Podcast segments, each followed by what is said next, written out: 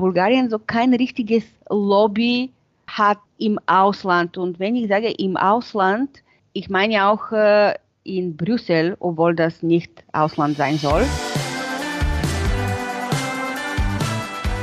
Здравейте und willkommen bei Bulgarien, der Podcast. Mein Name ist Sibiwa Tasheva und in diesem Podcast möchte ich einen Einblick in ein Bulgarien jenseits der Klischees verschaffen.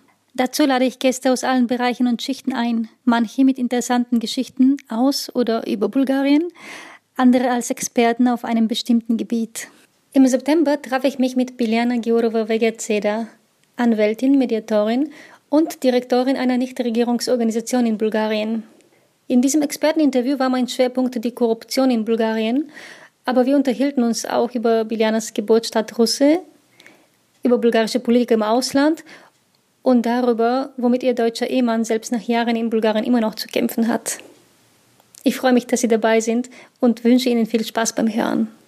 Hallo Biljana, ich freue mich sehr, dass du mein Gast heute bist. Hallo Sibylla, ich, ich, freue mich auch sehr. Du bekämpfst seit Jahren die Korruption in Bulgarien. Was ist der letzte Korruptionsfall, über den du dich aufgeregt hast? Ich kann nicht sagen, dass ich seit vielen Jahren Korruption bekämpfe. Ich versuche mehr oder weniger verschiedene Mechanismen und Vorschläge zu machen, die mit der Korruptionbekämpfung zu tun haben, weil ich leite eine Stiftung und wir sind keine Institution, keine Regierung oder kein Parlament und deshalb können wir nicht richtig so direkt äh, Korruption bekämpfen. Aber was wir machen können, ist genau solche Vorschläge zu machen, die die relevanten Institutionen dazu helfen können, wirklich effektiv Korruption zu bekämpfen. Über die, die, die Fälle, mit, äh, mit denen wir uns äh, beschäftigen, also die letzten waren inkorporiert in eine Analyse, die wir gemacht haben bezüglich das Spenden von Geld äh, verbunden mit Covid-19-Pandemie. Und dort haben wir eine sehr interessante Untersuchung äh, gemacht, juristische, wirtschaftliche und äh, journalistische, also drei in einem kombiniert sozusagen, wo wir gesehen haben, wie dieses äh, Geld, nicht nur Geld von dem staatlichen Budget, sondern auch EU-Geld hier genutzt war und wo sind die Problemzonen sozusagen, die für, für uns unterschiedliche Korruptionsschemen benutzt wurden, wie zum Beispiel beim Einkaufen von Masken und anderen äh, Schutzprodukten, beim Einkaufen von äh, bestimmten Arzneimitteln und bei bestimmten klinischen Wege, wie das auf Bulgarisch genannt wird, die von unserer Krankenkasse gedeckt sind. Also das ist eigentlich das Letzte, was wir auch öffentlich präsentiert haben vor, vor einem äh, Monat. Und das hat hier so für Aufregung gesorgt und manche von den Institutionen haben sich äh, so in Bewegung gesetzt, sozusagen die Information, die wir an die Öffentlichkeit gestellt haben, weiter zu, zu untersuchen und die entsprechenden Maßnahmen zu treffen. Also du bist jemand, der sozusagen seit Jahren in diesem, in diesem Meer schwimmt, die Korruption zu beobachten und Empfehlungen zu schreiben, Stellungnahmen zu entwerfen. Ja. Was ist dein persönliches Empfinden eigentlich, wenn du jeden Tag damit äh, zu, zu tun hast in dem Alltag? Ist Bulgarien ein korruptes Land oder ist die Korruption in Bulgarien viel verbreitet? Was ich festgestellt habe in diesen Jahren und ich muss einfach sagen, dass, dass ich mich auch sehr viel mit Justizreform beschäftige und auch Korruption in, in, in der Justiz. Und ich habe festgestellt, diese zwei sind äh, sehr, sehr eng verbunden. Und was ich damit meine, ist, dass wenn es in einem Land keine wirklich unabhängige Justiz gibt, keine verantwortungsvolle Staatsanwaltschaft und keine unabhängige Richter, dann äh, wird Korruption so quasi von diesen Institutionen erlaubt. Und äh, in Bulgarien, äh, wenn wir über Justiz äh, reden, da verstehen wir nicht nur die Richter, sondern auch die Staatsanwälte und die Untersuchungsrichter. Und deshalb tragen sie meiner Meinung nach eine sehr große Verantwortung in der allgemeinen Politik des Landes für Korruptionbekämpfung beizubringen.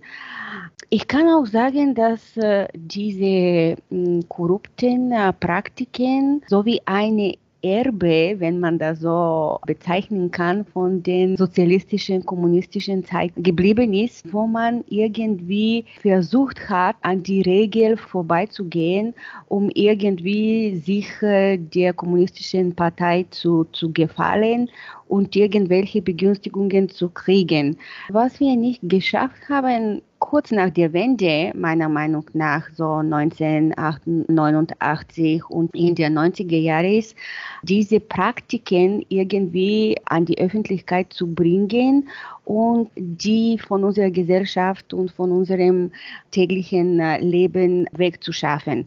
Äh, wir haben irgendwie komischerweise das Umgekehrte geschafft und hier meine ich, äh, wir, wir haben geschafft, diese Praktiken zu institutionalisieren, auch äh, durch Gesetze und äh, durch ineffektive Arbeit von unterschiedlichen Institutionen. Deshalb äh, glaube ich, dass man in der jetzigen Zeit einen großen Akzent auf die Ausbildung und die Bildung an sich selber von, von, von Kindern, von Jugendlichen, von Studenten und so weiter setzen soll um wirklich äh, diese Art und Weise von Denken von jüngeren Jahren zu, zu, zu bekämpfen und zu ändern. Ich habe einige Artikel von dir gelesen, von vor zehn Jahren. Und ja. da geht es immer wieder um die gleichen Probleme. Also wird man nicht frustriert, äh, wenn man immer wieder über das Gleiche spricht? Oder wie findest du die Hoffnung, immer noch dran zu bleiben und ja, wenn, wenn ich keine Hoffnung hätte oder wenn ich nicht so von Haus aus so ein Optimist bin, äh, würde ich äh, die, diese Arbeit nicht so lange Zeit äh, machen. Ich, ich habe Hoffnung und ich bin Optimist, weil ich sehe, dass eine neue Generation kommt und ich meine, das sind junge Leute, die zum Beispiel letzten Jahr nach Hause zurückgekehrt sind, auch wegen der Covid-Pandemie. Äh, äh und sind einfach hier geblieben, äh, entweder weiter zu studieren oder zu arbeiten. Und ich, ich, ich sehe das auch durch unsere Arbeit, weil, weil wir haben in der Stiftung ein Programm. Wir bieten ein Praktikum für, für Studenten, äh, für ein paar Monate hier bei uns zu arbeiten. Und ich sehe diese Veränderung. Da sind junge Leute, die schon ein paar Jahre im Ausland verbracht haben und die, die ticken mittlerweile ganz anders. Und äh, die, äh, die sind äh, wirklich, ich werde das auf Englisch sagen, so Game Changers, die, die wirklich diese Veränderung, die zum Beispiel andere Generationen, auch meine Generation, leider hier so nicht geschafft hat. Und deshalb versuchen wir auch im Moment in der Stiftung solche Programme zu entwickeln, die der Ausbildung von jungen Leuten und Schülern helfen können. Jetzt vor kurzem zum Beispiel äh, haben wir sechs Ausbildungsvideos produziert, die sich mit unterschiedlichen Themen beschäftigen, wie Institutionen, Rechte, Polizei, Hassrede, auch ja, über den Staat. Und die sind Zeichentricksfilme und die sind bestimmt für Kinder, die zwischen äh, vierte und siebte Klasse sind und die erklären in einer sehr simple, einfache Art und Weise äh, diese äh, nicht so simple äh, Themen.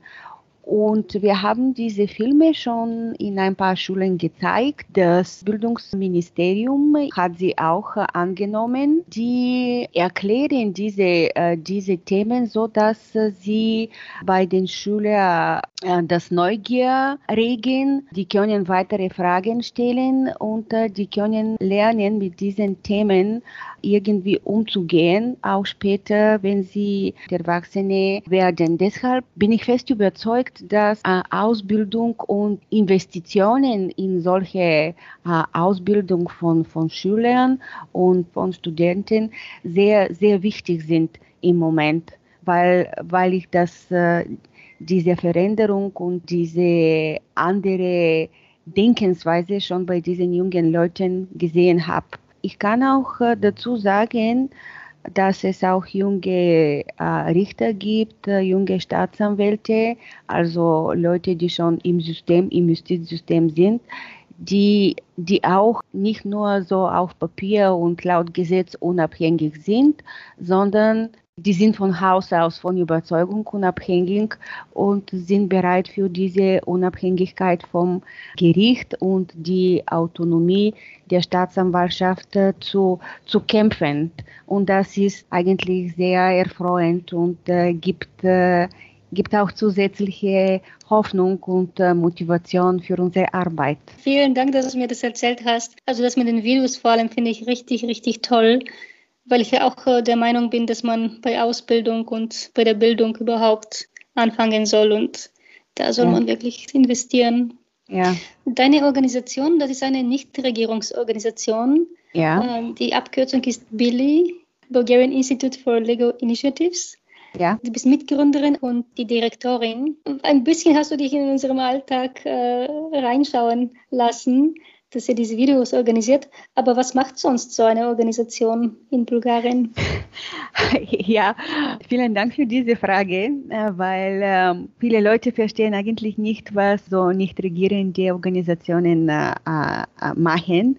Und in den letzten ein paar Jahren hat sich in Bulgarien so richtig eine Hasskampagne gegen solche Organisationen entwickelt und wir werden bezeichnet oder gestempelt wie, wie Betrüger, wie ausländische Spionen, wie Sorosoiden, das kommt von Soros, der Gründer von die Open Society Foundation.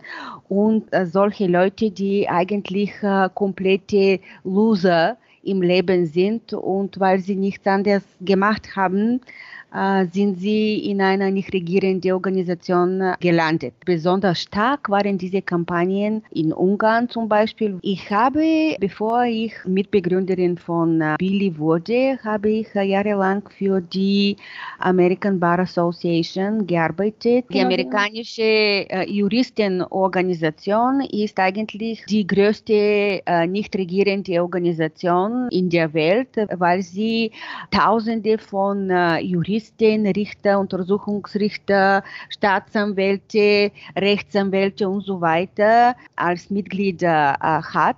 Und äh, eigentlich war das äh, die erste nicht regierende Organisation, die in Bulgarien kurz nach dem Wende 1991 hier gekommen ist und ihr Büro registriert hat.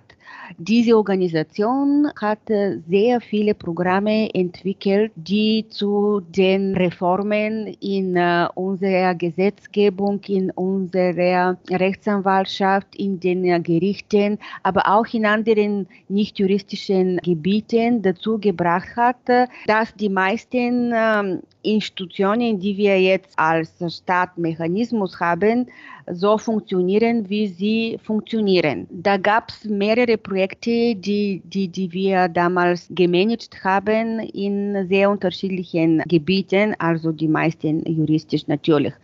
Und dieses Programm wurde beendet in 2006, wie die meisten amerikanischen Programme, wo es schon sicher war, dass Bulgarien in 2007 EU-Mitglied werden wird. Damals äh, haben wir aber gedacht, auch mit unseren amerikanischen Kollegen und mit den bulgarischen Kollegen natürlich, die wir im Office da waren, dass es vielleicht sich lohnt, diese Arbeit weiterzumachen, weil, äh, okay, Bulgarien wird äh, EU-Mitglied werden, aber das bedeutet nicht, dass wir Korruption bekämpft haben, dass Justiz komplett unabhängig ist, dass alles, was wir gemacht haben, eigentlich äh, ihren Top-Entwicklung erzielt hat und dass es keinen Grund mehr gibt, nicht weiterzumachen. Leider oder glücklicherweise 15 Jahre nachdem äh, wir die Stiftung ähm, registriert haben, funktionieren wir immer noch und wir sind unter den äh, meist kritischen äh, Organisationen für die jetzige Status quo, sowohl in der Justiz auch, als auch in der, in der Politik. Also was macht so eine, eine Organisation? Ein Beispiel habe ich gegeben jetzt mit diesen Filmen, die wir entwickelt haben so eine Organisation und wir nennen uns äh, Think und Do Tank, also nicht nur eine Organisation, die Analysen macht und solche analytische Dokumente an die Öffentlichkeit bringt und präsentiert, die bestimmte Probleme in der Justiz, aber auch in anderen Gebieten zeigen und an die Öffentlichkeit bringen. Aber wir versuchen auch funktionierenden Mechanismen zu entwickeln und am Parlament oder am Ministerrat oder an dem Hohen Justizrat äh, vorzuschlagen und weiterzugeben, die unserer Meinung nach die ganze Situation auf dem bestimmten Gebiet verbessern können.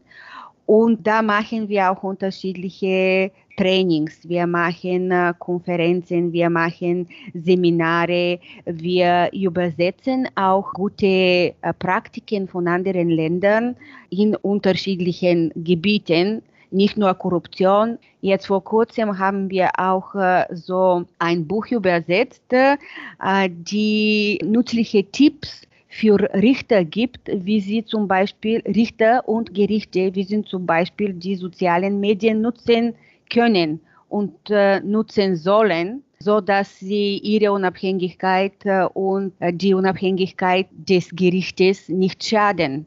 Und das äh, haben wir zum Beispiel zu allen äh, über 100 Gerichte in Bulgarien verschickt und äh, wir haben viele Dankesbriefe gekriegt, äh, dass sie das zum Beispiel sehr nützlich äh, finden und äh, dass sie dieses äh, Buch äh, in ihrem alltäglichen Leben nutzen werden. Also solche coole Sachen machen mhm. wir, wenn ich das so sagen kann.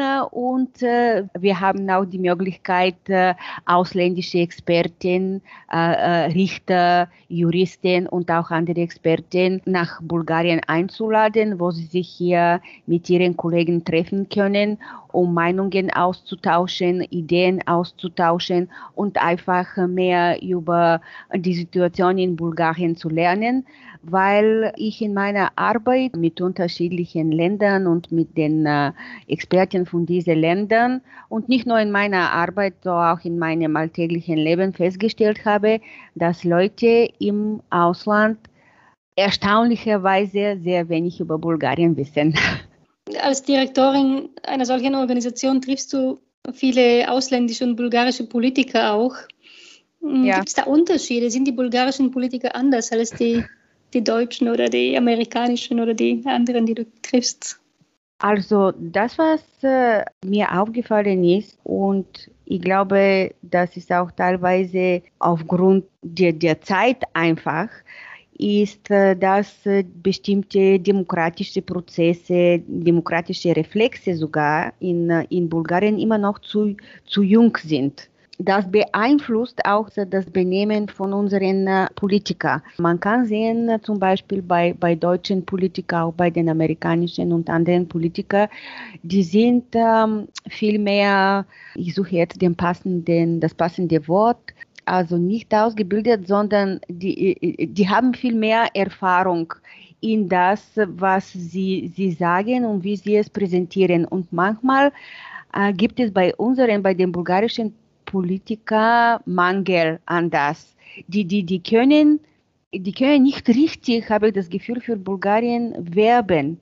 Und deshalb habe ich auch immer wieder bei solchen Treffen gesagt, dass für mich äh, Bulgarien kein so starkes Lobby Lobby in der positiven Art und Weise sage ich das, weil wenn du in Bulgarien Lobby sagst, das ist auch gleich negativ verstanden. Deshalb äh, betone ich das. Bulgarien so kein richtiges Lobby hat im Ausland. Und wenn ich sage im Ausland, ich meine auch äh, in Brüssel, obwohl das nicht Ausland sein soll. Aber die Bulgarien verstehen auch Brüssel aus Ausland obwohl meiner Meinung nach muss das nicht, nicht so sein. Als EU-Mitglied sind die anderen Länder von der Europäischen Union kein Ausland, sondern mehr oder weniger Innenpolitik. Aber vielleicht ist das ein, ein, ein ganz anderes Thema. Und das ist, was ich gemerkt habe. Die andere ist äh, wirklich diese, dieses Mangel an Information. Und ich habe mich immer wieder gewundert, wieso kriegt man nicht so viel Information über Bulgarien außer, außer die Grenze von Bulgarien oder die Information, die über Bulgarien im Ausland ist, ist immer so negativ gefiltert. Es ist entweder äh, nur über Korruption oder nur über Probleme zum Beispiel mit, mit den Roma oder irgendwelche andere negative Sachen. Und leider muss ich da sagen, leider kommt das auch teilweise von, unter, von unseren Politikern und diese Politiker, die an der, an der Spitze der Regierung waren in den letzten 10, 12 äh, Jahren. Und es ist äh, einfach eine ganz normale Reaktion, wenn du über einen Land dich informierst, äh, die Leute zu sehen oder über diese Leute zu, zu lesen oder Informationen zu suchen, die, die das Gesicht von Bulgarien sind. Und wenn, und wenn diese Leute Probleme haben, das reflektiert auf das ganze Land. Und es, es ist teilweise auch für mich traurig, das äh, so in die Öffentlichkeit mitzuteilen, weil Bulgarien ist viel mehr als die bulgarische Politiker oder andere öffentliche Personen, die, die, die Bulgarien auf dem politischen Podium vertreten. Bulgarien ist sehr viel äh, Geschichte. Äh, Bulgarien ist Natur. Bulgarien ist eine Kultur, die mehr als 1300 Jahre alt ist. Bulgarien ist Poesie. Aber zurück zu diesen Politikern. Was wäre da die Lösung? Kann man die Politiker besser ausbilden oder braucht man ganz andere Politiker? Also man muss Was die Politiker besser ausbilden. Und eigentlich ist heute so ein Tag, also dieser Podcast, äh, der, der, Timing für diesen Podcast ist, äh, trifft sich sehr gut, weil vor zwei Stunden oder so hat äh, die neue Übergangsregierung ihren Eid gelegt und äh, wir, wir werden jetzt neue Wahlen, also vorfristige Wahlen haben für Parlament. Die werden am 14. November sein und wir werden, die, diese Wahlen werden zwei in einem. Das bedeutet, wir werden am 14. November vorfristige Wahlen haben, sowohl für Parlament als auch für Präsidentin. Bulgarien geht in diesem Jahr durch eine sehr große, ich weiß nicht, ob ich das noch tiefe Transformation nennen kann, durch diese Übergangsregierungen, durch diese vorfristige Wahlen, was, was zeigt, dass eine Zeit kommt für diese neue Generation an, an Politiker. Die Bulgaren sind sehr, sehr geduldige Menschen. Ich weiß nicht, ob Geduld in dieser Hinsicht eine Tugend ist, aber wir haben, wir waren wirklich sehr, sehr geduldig bis, zu, bis zum letzten Jahr und auch bis zu diesem Jahr, wo, wo man gesehen hat, dass, äh, dass die bulgarische Gesellschaft sich sehr, sehr viel aktiviert hat und die bulgarische Gesellschaft hat gesagt, es reicht genug, wir, wir brauchen diese neue Generation an, an Politiker. Und man hat gesehen, muss ich sagen, in der Übergangsregierung, in der letzten Übergangsregierung, dass so eine Veränderung wirklich möglich ist, wenn, wenn an der Spitze des Landes äh, Leute kommen, die, die bereit sind, ihre Zeit für die öffentliche Interesse und für die Interesse von uns allen zu opfern und nicht für die eng politischen Interessen nur zu arbeiten. Und ich glaube, die Leute haben das gesehen in der Regierung, leider nicht äh, im bulgarischen Parlament, der ein bisschen weniger in zwei Monaten gearbeitet hat. Und in diesen Tagen haben wir sehr viel Hass gesehen von der Tribüne des äh, bulgarischen Parlaments und äh, nicht äh, sehr viel positive, positive Kommunikation.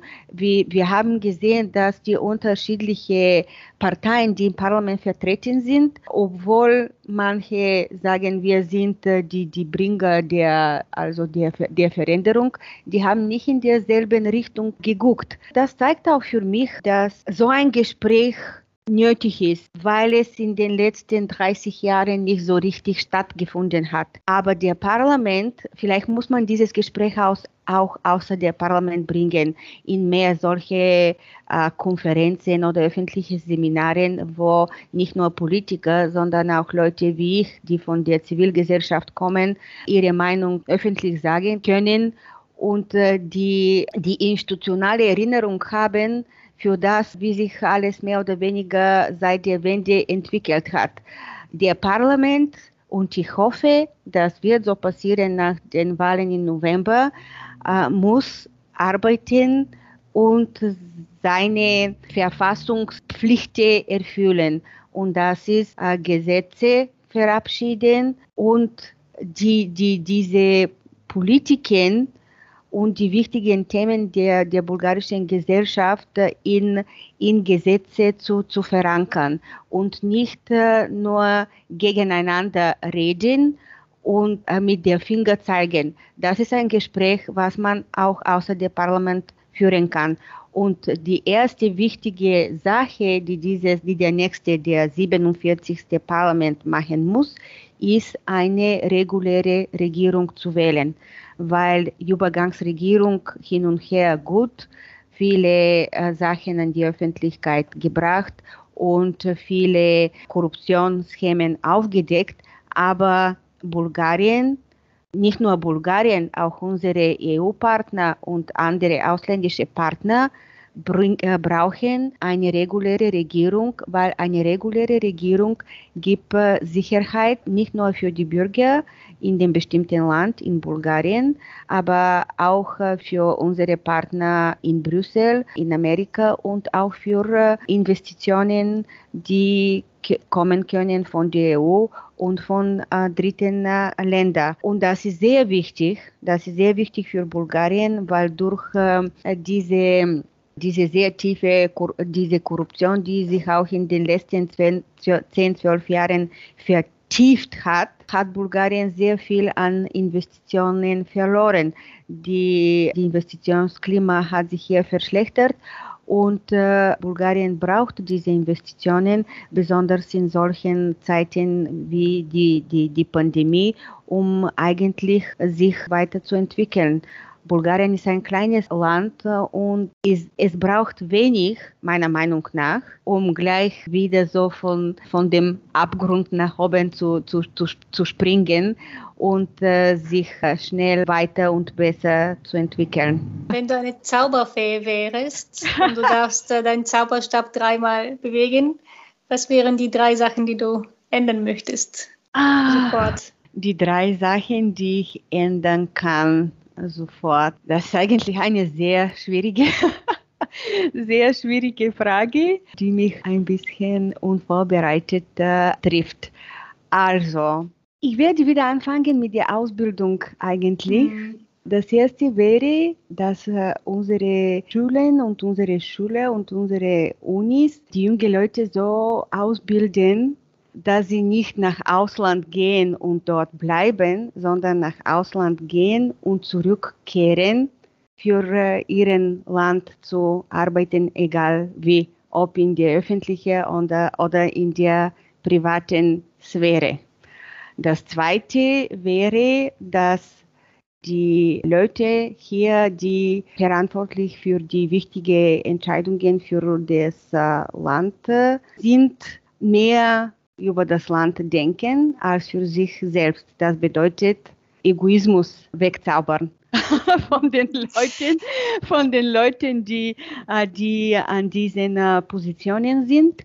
Und das Dritte wäre einfach diese, diese Sache mit der Pandemie wegzuschaffen, weil das wäre nicht für Bulgarien, ich glaube auch für die ganze Welt die Zauber, was wir, was wir im Moment brauchen, weil das das hat so viel durcheinander gebracht und so viel Chaos für, verursacht, dass, dass, dass viele, viele Leute sich irgendwie verzweifelt, einsam und vernachlässigt mhm. gefühlt haben. Dann würde ich gerne mit dir zurück zu ganz anderen Zeiten zurückkehren. Deine Kindheit, du bist Mitte der 70er geboren, in Russe ja. aufgewachsen. Äh, Russe, das äh, wissen vielleicht nicht alle, aber in Russland fanden die ersten Demonstrationen vor der Wende statt, Ende der ja, 80er Jahre. Ja. 87, 88. Da haben einige Frauen, es ging mit den Frauen an, mit ihren Kinderwegen gegen äh, Luftverschmutzung demonstriert. Ja. Weil die rumänische Stadt auf der anderen Seite von Donau die Luft äh, von Russen verschmutzt hat. Kannst du dich daran erinnern oder wie hast du das erlebt, diese Zeit? Ich kann mich sehr gut an diese Zeit erinnern. Ich habe auch teilgenommen an äh, manchen von den Protesten, weil äh, zu diesen Zeiten war in Russland die einzige Brücke, die Donaubrücke, die Bulgarien mit äh, Rumänien verbunden hat. Die gibt es immer noch. Und das war genau die Brücke zwischen Russe und Giorgio, diese andere rumänische Stadt. Dort in der Nähe war dieses äh, chemische, dieses chemische Betrieb. Und wir sind da gegangen auf die Brücke bis zu der Grenze zu protestieren, weil es war wirklich unerträglich. Ich kann mich erinnern äh, an meinen Schuljahren. Das Gymnasium, wo ich studiert habe in Hause, war das äh, englische äh, Gymnasium Geomilev, was sich eigentlich äh, im Park befindet, sehr nah am Fluss. Und wenn es diese Verschmutzung gab, da war sie in Form von einem dicken Nebel, so fast weißen Nebel mit einem unglaublichen Gestank an Chlorus. Und äh, du kriegst sofort Tränen in den Augen, du kannst nicht äh, sehr gut atmen und man äh, musste sich sofort äh, verstecken.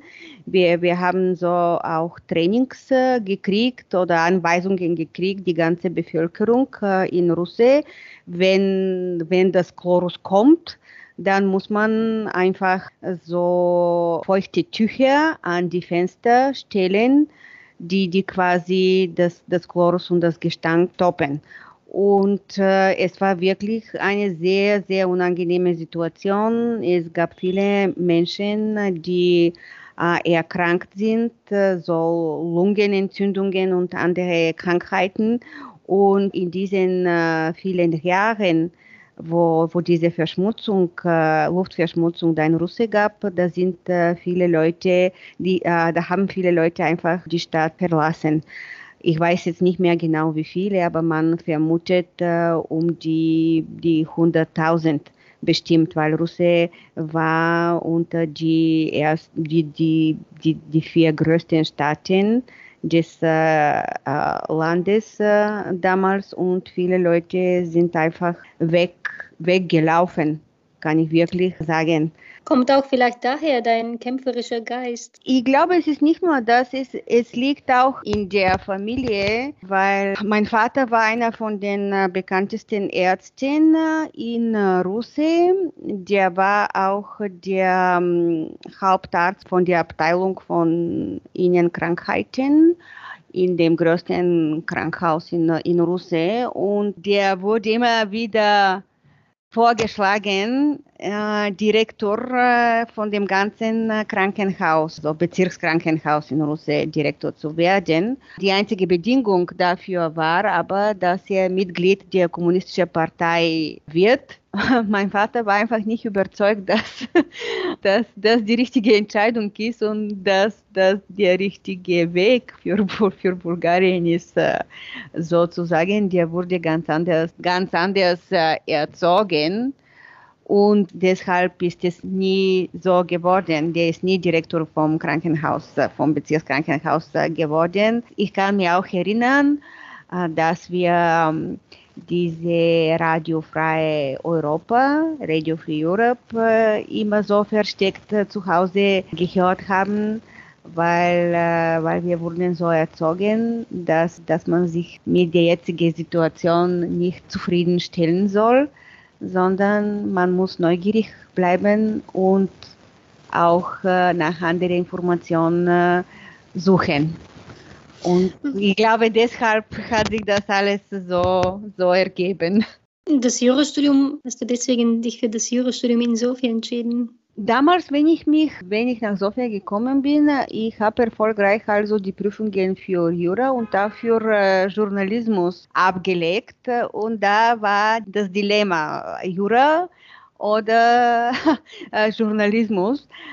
Und meine Überlegung war, okay, wenn ich äh, Jura studiere, da habe ich immer noch die Möglichkeit, auch etwas journalistisch zu machen, was zu schreiben, Artikel und so weiter. Und wenn ich so nur Journalistik oder Journalismus studiere, da wird es schwieriger, auch etwas mit Jura zu machen, weil da muss ich nochmal noch mal studieren und lernen. Und äh, so habe ich mich entschieden äh, für Jura.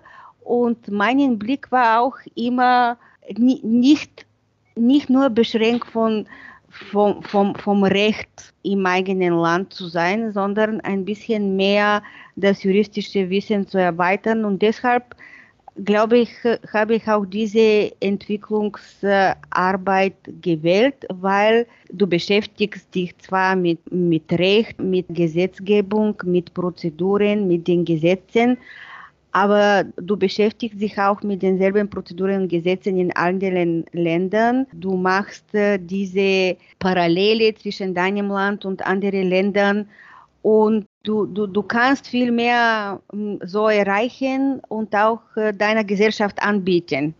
Und deshalb gefällt es mir sehr, das, was ich äh, mache, weil es nicht nur klassische juristische Arbeit ist, sondern es ist eine multidisziplinäre Arbeit, die, glaube ich, auch äh, viel mehr die Trends der globalen Entwicklung in der Welt entspricht, weil multidisziplinär zu sein, glaube ich, gibt, äh, gibt jemand mehr Vorteile im, im Moment und erweitert den Horizont. Und äh, damals, als du dein Jurastudium abgeschlossen hast, hast du angefangen, in dieser amerikanischen Organisation zu arbeiten. Was hat dich da überrascht oder was war für dich ganz anders? In der Organisation, es war, also einer von der Sachen war, wie die ganze Organisation strukturiert war, weil die Leute, die hierher gekommen sind, das waren amerikanische Rechtsanwälte, die, die sind nach Bulgarien gekommen für ein Jahr zu arbeiten und die haben komplett pro bono gearbeitet. Also das war einer von den Bedingungen. Die haben also unentgeltlich. Einfach, ja, genau. Die haben nur bestimmte Kosten gedeckt hier, aber ihre Arbeit, ihre Expertise und so weiter hier für ein Jahr, dafür wurden sie nicht bezahlt. Und das hat mich sehr beeindruckt damals, weil es mir gezeigt hat, dass man auch für ähm, einen, vielleicht klingt das jetzt naiv, aber für einen Ideal oder für etwas Höheres arbeiten kann und kämpfen kann, als nur die äh, monatliche mm, Belohnung, so finanzielle, äh, finanzielle Belohnung. Und ich kann auch sagen, dass damals diese Leute, äh, die, die haben sich wirklich authentisch interessiert von, die, von der Situation hier und die wollten wirklich helfen, dass sich alles hier äh, verbessert. Und die haben auch damals das Potenzial von uns, von den Leuten in Bulgarien gesehen und äh, unterstützt und, und wir auch. Und ich glaube, das ist auch in mir geblieben, dass, dass man vom Auge dieses ideale Zweck auch nie verlieren soll und auch das Potenzial von von den Leuten, mit denen du arbeitest, äh, Leuten, die du während deiner Arbeit auf dem Weg so entdeckst, äh, unterstützen sollst, weil das ist eine Investition in eigentlich unsere Zukunft. Das menschliche Kapital, was, was wir in Bulgarien hier haben, ist etwas Unbezahlbares und man, man muss es unterstützen und ich, und ich glaube fest äh, daran immer noch. Du bist mit einem Deutschen verheiratet. In deinem Leben treffen sich zwei verschiedene, drei ja. verschiedene Welten, die deutsche, die amerikanische und die bulgarische. Ja. Was, äh, wie steht Bulgarien da? Ich habe eine sehr kurze und simple Antwort. Unpünktlichkeit. Nach so vielen Jahren kann mein Mann immer noch, das, das, das macht ihn wütend, der kann das, die, diese Unpünktlichkeit der Bulgaren nicht verstehen und nicht äh, akzeptieren. Äh, ich versuche, ich schätze mich als ein pünktlicher Mensch. Seiner Meinung nach bin ich nicht so pünktlich. Aber das ist etwas, äh, was äh, äh, was ihn immer noch äh, sehr, sehr viel äh, ärgert, weil er ist der Meinung, dass pünktlich zu sein bedeutet auch die Menschen oder den Menschen zu schätzen und zu ehren, egal ob es um äh, äh, komplett unbekannte Leute geht oder die ganz neuen äh, Verwandte. Und das, glaube ich, wird er nie, nie akzeptieren. Er unterstützt mich in meiner Arbeit, sagen wir so. der sagt, du bist ein Don Quixote, der immer mit den äh, Windmühlen äh, kämpfen wird. Ähm, aber ja. Was, können, was kann man von den Bulgaren lernen? Loszulassen. Auch eine sehr kurze und simple Antwort. Ich glaube, die, die Deutschen können nicht so richtig loslassen. Und die Bulgaren können das. Und loslassen bedeutet auch, das Leben so richtig zu genießen, wenn es auch für eine kurze Zeit ist. Und das, das ist nicht etwas, was ich nur von, von ihm gehört habe, das ist auch etwas, was ich von anderen ausländischen Experten, mit, dem, mit denen ich hier gearbeitet habe, erlebt habe. Nochmal kurz zurück nach Russe, weil ich will nicht diese schöne Stadt so in eine graue Wolke verlassen. Was ist ja. dein Lieblingsort in Russe? Oder gibt es so schöne Orte, die so geheim sind? Ich war dieses Jahr einmal in Russland und ich habe gesehen, dass man diese Promenade an der Donau entlang komplett renoviert hat und es ist wunderschön geworden. Ich werde jeden raten, da einen Abendspaziergang äh, zu machen oder morgens auch. Es ist, äh, es ist wirklich äh, äh sehr schön. Russe hat auch eine sehr schöne Architektur und einen sehr reichen Kulturleben, wie man sagt. Die Kultur läuft mit dem Fluss und Russe hat da sehr profitiert. Die Oper ist ganz schön mit einem sehr reiches äh, Programm. Da werde ich jeder raten, wenn er in Russland ist, einmal in die Oper äh, zu gehen und nach der Opervorstellung einen Spaziergang an der Promenade der Donau entlang äh, zu machen, einfach loszulassen und zu genießen. Und wenn man Hunger hat, was ist dein Lieblingsessen? Nicht speziell in Russland, sondern grundsätzlich in Bulgarien. Puh, also gefüllte Paprika. Mit Fleisch oder mit äh, Eierkäse? mit Fleisch, mit Fleisch und Reis. Ich mag auch sehr Linsensuppe, aber diese dickere Linsensuppe. Mhm. Das andere, was ich mag, sind Sarmi, gewickelte Krautblätter. Kann auch sein mit Reis und Fleisch, aber kann auch äh, mit äh, Reis nur sein. Und natürlich mag ich sehr bulgarisches äh, Joghurt. Ich kann zu jeder Zeit essen, trinken als Ayran oder in andere Variationen. Ich kann mit fast allem bulgarisches Joghurt essen. Was fragen die Deutschen nicht, was sie aber wissen sollten über Bulgarien? Die sollen wissen, dass der Alltag nicht unbedingt leicht ist oder nicht äh, unbedingt so geregelt ist wie in Deutschland. Aber in Bulgarien kann man auch ruhig und entspannt leben und äh, wirklich lernen, auch die einfachen Sachen im Leben zu, zu genießen, ohne, ohne Stress äh, und ohne Chaos. Und das, was in Bulgarien man sehen kann und haben kann, ist eine Vielfalt. An äh, Vielfalt nicht nur an Natur, aber in, in, in kurzer so Abstand, also in zwei, drei Stunden kann man am Meer sein oder in die Berge oder in einer Kulturstadt, äh, um etwas dort äh, zu genießen. Und äh, diese äh, Vielfalt äh, macht die Leute innerlich reich. Das ist ein sehr schöner Abschluss unseres Interviews. Vielen herzlichen Dank für das Gespräch. Ich bedanke mich auch nochmal. Ich äh, habe versucht, in unserem Gespräch ehrlich zu sein, objektiv zu sein, aber auch zu zeigen, dass, dass sich äh, Bulgarien lohnt, egal in welcher Hinsicht. Danke sehr. Vielen, vielen Dank dafür. Das war Bulgarien, der Podcast. Ich bin Sibiwa Taschewa und mein Gast heute war Biljana Giurova-Vegezeda. Herzlichen Dank fürs Hören. Ich würde mich sehr freuen, wenn Sie diesen Podcast abonnieren und empfehlen. Und natürlich, wenn Sie eine Bewertung äh, abgeben. Sie finden uns im Internet unter www.takt-bulgarien.de-blog und überall dort, wo es Podcasts gibt. Ich wünsche Ihnen alles Gute. Bis zum nächsten Mal. Do